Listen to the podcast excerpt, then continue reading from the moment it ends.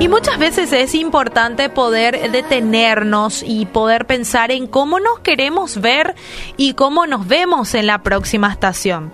Obviamente hay etapas de la vida eh, donde de repente estamos bien, de repente ocurren ciertas circunstancias, situaciones que nos hacen tambalear, pero siempre tenemos que saber cómo queremos vernos y cómo nos vemos en la próxima estación.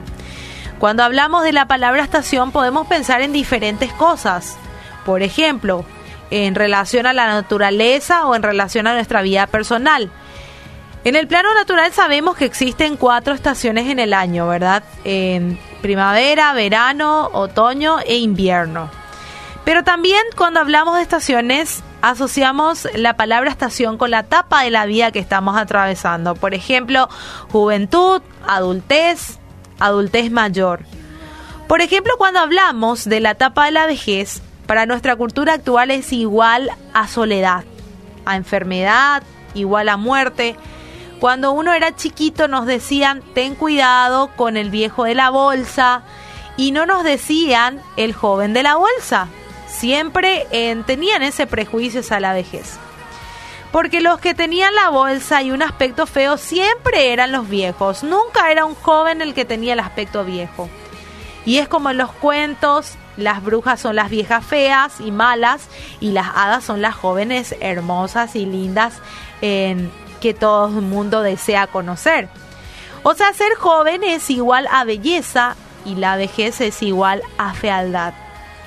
Y la vida se empieza corriendo y se termina caminando. ¿Por qué? Porque Dios arranca con fuerzas en la infancia y terminamos la vida caminando porque Dios nos quiere enseñar a disfrutar del paisaje, lo importante que lo importante no es correr sino caminar y lo importante es estar en la carrera.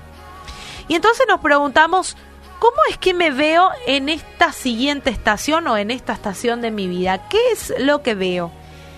Y esa misma pregunta se hizo un profeta llamado Jeremías. Él se veía demasiado joven para hacer una tarea que Dios le encomendó a él.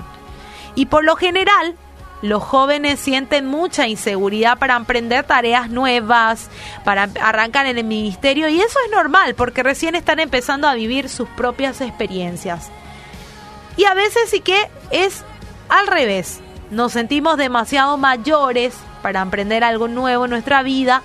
Y cuando empieza la y cuando empieza la vida cuando nosotros queremos que empiece realmente. Y hay gente que murió antes de morirse. Hay gente que todavía no empezó a vivir porque la vida no empieza a los 40 o 50 empieza cuando uno dice empezó cuando uno organiza proyectos. Entonces Dios le dijo a Jeremías ¿qué ves? Y él le contestó, veo una vara de almendro. Y el almendro es un árbol que muestra sus flores antes de que llegue la primavera. A finales de la época invernal, en todo su esplendor, significa literalmente el que despierta. Entonces Dios le dijo, mira Jeremías, yo quiero decirte algo. Yo me mantengo despierto y quiero que vos también estés despierto para poner mi palabra en acción. Y así como Dios puede hacer florecer un árbol aún durante el invierno, puede hacer florecer, mi querido oyente, tu vida. Él puede florecer tu vida. No importa la edad que tengas y hay algo para vos en la próxima estación. Eso siempre tenés que tener seguro. Siempre hay algo nuevo de Dios para tu vida. Y por eso tenés que mantenerte siempre ahí despierto, despierta. ¿Por qué? Porque en Dios podés tener todo lo que crees y podés creer en todo lo que veas. Y si lo podés ver, por medio de los ojos de la fe. Así que ánimo, mi querido oyente, vos que estás escuchando, que puedas tener un excelente fin de semana analizando de cómo te ves en la próxima estación y entendiendo que no pasa por la edad, no pasa por la experiencia, pasa por tomar la decisión de que todas las cosas lo vas a dejar en control de Dios.